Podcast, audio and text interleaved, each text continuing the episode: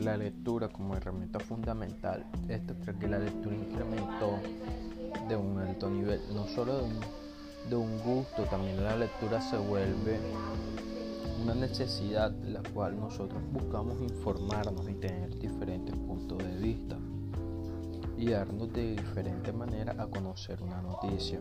Eh, no solo es un entretenimiento, un gusto y una necesidad, es algo sano, como la, nos da como finalidad acerca de todo lo que sucede en nuestro alrededor, ya que de ello debemos llevar mayor comprensión y conocimiento.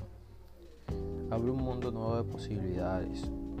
La web nos lleva a tener una mayor amplia variedad en las redes sociales, las cuales nos muestran que muchos jóvenes como adultos empiezan a leer de manera diaria nos benefician de gran manera.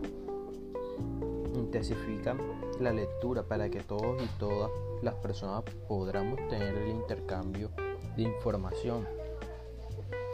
Dentro de eso nos da la posibilidad de tener un intercambio de opiniones, una interpretación de discurso, una proliferación de citas, divulgaciones de fragmentos de obras y anotaciones de comentario, aunque en ocasiones la información que encontramos en la web carece de credibilidad e investigación científica, una de sus características sería la aprobación de la lectura, la conectividad y la interactividad.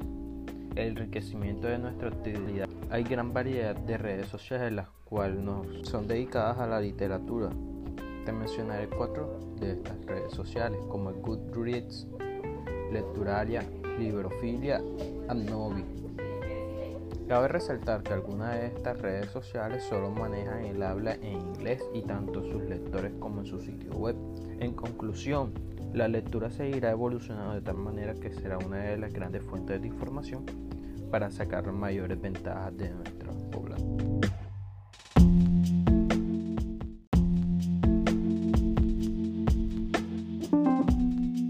Claro, aclarando que todo esto divide desde el punto de los gustos y las preferencias, así cuenta que los géneros van desde la relación de los gustos y las disposiciones y elecciones del lector con la que cual se determina el tipo de lectura e historia e intérprete a la práctica.